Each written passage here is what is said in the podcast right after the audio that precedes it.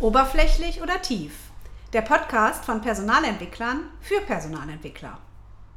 Wir reden über Themen rund um die Personalentwicklung.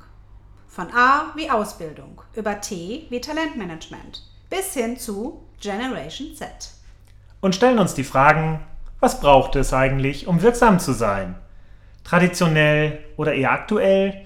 Zielführend oder aktionistisch? Gestaltend oder reaktiv? Halt oberflächlich oder tief. Ich bin Simone Thomsen. Und ich bin Kai Bölle.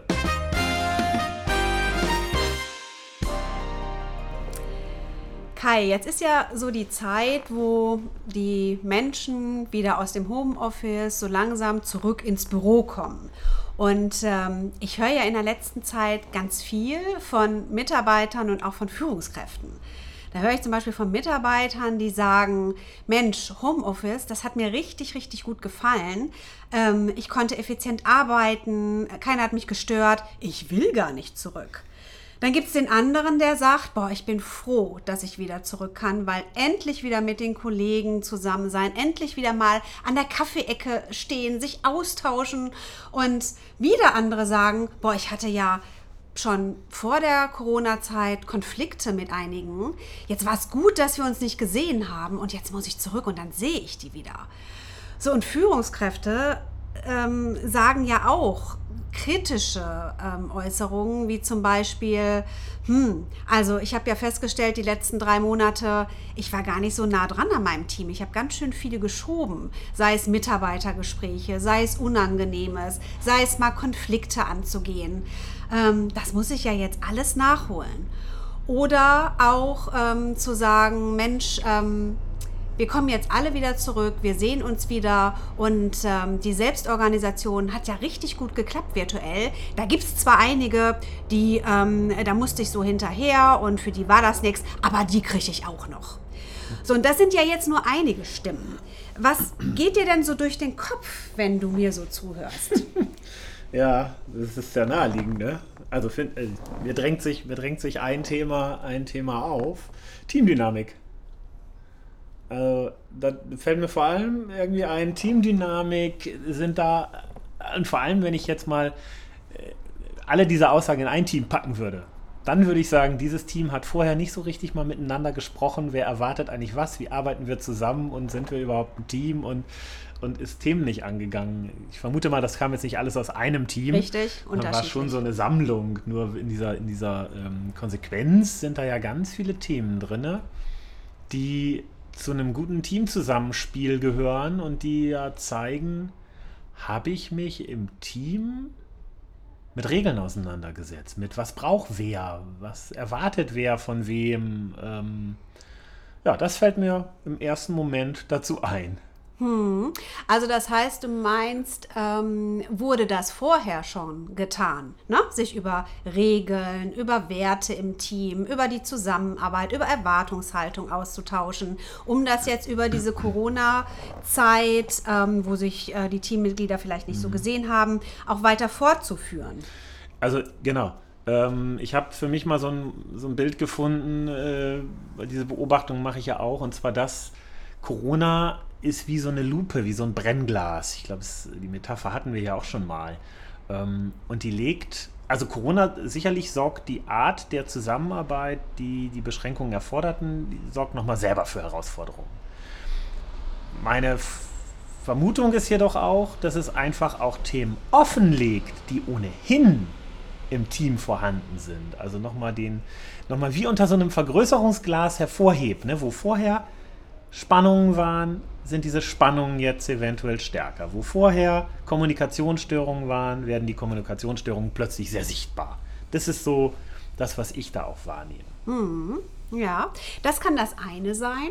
Ähm, es könnte aber auch noch eine andere Facette geben ähm, durch virtuelle Treffen statt präsente Treffen, dass plötzlich ein Team vielleicht gemerkt hat, boah, das ähm, klappt ja sehr, sehr gut. Wir sind sogar virtuell effizienter unterwegs, weil wir vielleicht mehr Rücksicht nehmen, ähm, weil ähm, wir noch mit mehr Konzentration auf den anderen gucken bei einem virtuellen Meeting, ähm, dass man sich mehr aussprechen lässt ähm, und dass man merkt durch die Corona-Zeit, man hat ja schon auch sehr, sehr viel Privates gesprochen. Wie geht es mir mit der Corona-Krise? Und da standen ja ganz unterschiedliche Menschen auf unterschiedlichen ähm, ähm, äh, Ebenen der Kurve, der Veränderungskurve. Und vielleicht hat das ja auch ein Team zusammengeschweißt und die können jetzt ganz anders über Zusammenarbeit und Regeln sprechen. Schön wär's. Meine ich wirklich. Ich habe ganz viele Teams erlebt. Da passt der erste Punkt, den du sagtest, definitiv. Die haben festgestellt, das wird mir oft gespiegelt, oh, wir müssen es beibehalten, das ist ja so effizient. Da wird so wenig, äh, da, da wird so wenig einfach nur gelabert, wird tatsächlich auch äh, gesagt, da, da kommt man schneller auf den Punkt, da ist viel mehr an der Sache, wir treffen Vereinbarungen. Und wenn du die über eine Zeit lang beobachtest, dann merkt man allerdings, ja, sie sind effizient, nur es treten jetzt alle diese Aspekte auch in den Hintergrund, ähm, mal die Beziehungen untereinander immer wieder in diesen kleinen Gesprächen zu klären. Ähm, das fällt völlig außen, hinten runter und ich erlebe auch viele Teams, die reden, thematisieren nämlich das Persönliche gar nicht. Die schalten sich exakt zum Beginn der Konferenz zusammen und dann geht es auch sofort in die Agenda und die Themen. Und dann hüpft man schon wirklich eigentlich unter Zeitdruck von der einen Konferenz in die andere und es geht dieses ganze, dieses ganze Zwischenmenschliche, dieses ganze Beziehungs, ähm, die ganze Beziehungsfokussierung verloren. Und ich merke das jetzt an zwei, drei Teams, die ja nun, in, wie viel, in der wievielten Woche sind wir eigentlich, ähm, die so merken, na nu, wir spüren Spannung. Wir merken Spannung. Wo kommen die denn plötzlich her? Ähm, und dann haben wir mit einem Team mal wirklich reflektiert und gemerkt, wir reden überhaupt nicht mehr miteinander. Wie geht es uns? Einfach mal so nebenbei, was liegt noch so an? Sondern sind wahnsinnig fokussiert auf Themen und der Rest wird dazu gedacht wie hat er das wohl gemeint?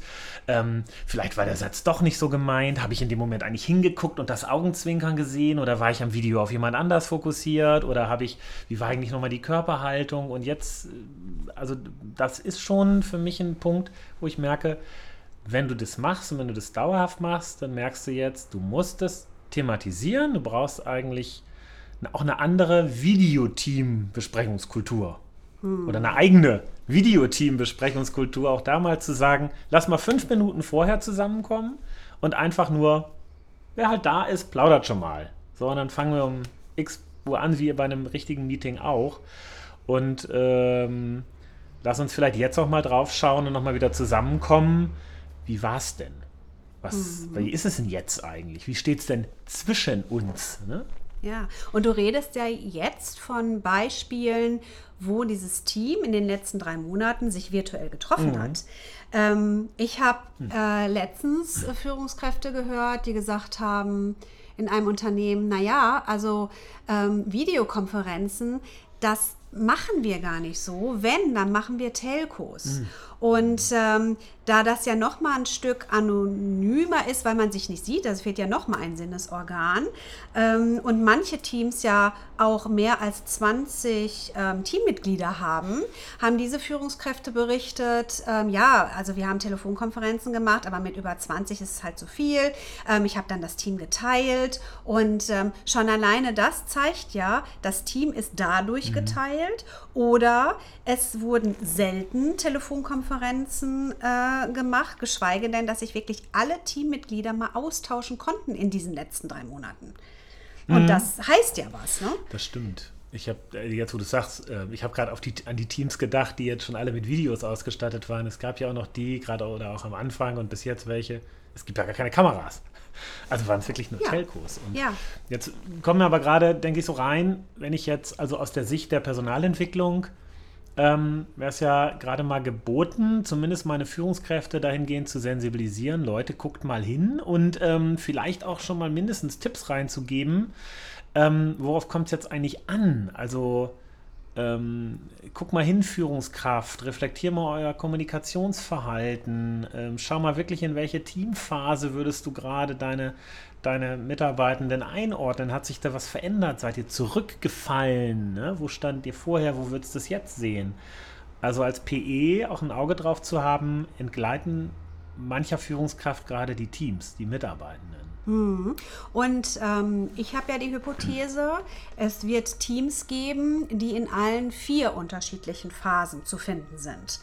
Ähm, dann wird es die geben, nehmen wir jetzt mal wirklich die, die Phase 1, ähm, wo vielleicht die Teammitglieder sich erstmal wieder neu kennenlernen müssen, mhm. weil sie sich aus den mhm. Augen verloren haben. Ähm, also tatsächlich wieder dieses vorsichtige Antasten aneinander. Dann gibt es natürlich auch Teams, wo vielleicht in den drei Monaten jetzt jemand Neues hinzugekommen ist. Oh, das, äh, das ne, ist ja auch interessant. Das stand ja nicht still, mhm. Neueinstellungen. Mhm. mhm. Und dieses Teammitglied hat ja noch gar nicht so diesen Anschluss gefunden, mhm. weil es entweder virtuell oder Telefonkonferenz oder gar nicht stattfand. Das heißt, hier ähm, liegt das besondere Augenmerk auf der Teamphase 1. Teams. Und ähm, da kommt ja der Führungskraft eine ganz ganz elementare Rolle zu. Das finde ich tatsächlich gerade faszinierend, denn das habe ich an drei Stellen, wo dann so eine Führungskraft sagte, ja, wir haben übrigens auch jemanden neuen. Ich sage, ja, ist ja cool, ja, aber ich kenne ihn noch gar nicht. Und der kennt auch noch gar keinen.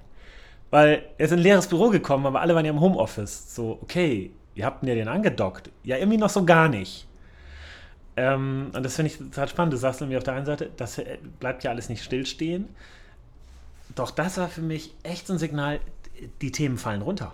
Also es hatte sich auch keiner von denen so richtig damit beschäftigt, wie kriege ich den denn jetzt mal so richtig ins Team? Also vielleicht auch mal eine Telco machen, wenn es halt nur Telco geht und sagen, hey, heute machen wir nur mal eine halbe Stunde, wir heißen unseren neuen Kollegen willkommen. Ich habe auch das Glück gehabt, mit ein, zwei dieser Mitarbeitenden sprechen zu können, die durchaus schilderten, es ist sehr bizarr. Ich bin da, ich weiß gar nicht, was ich machen soll und ich habe auch noch gar keinen Kollegen gesehen. Mhm.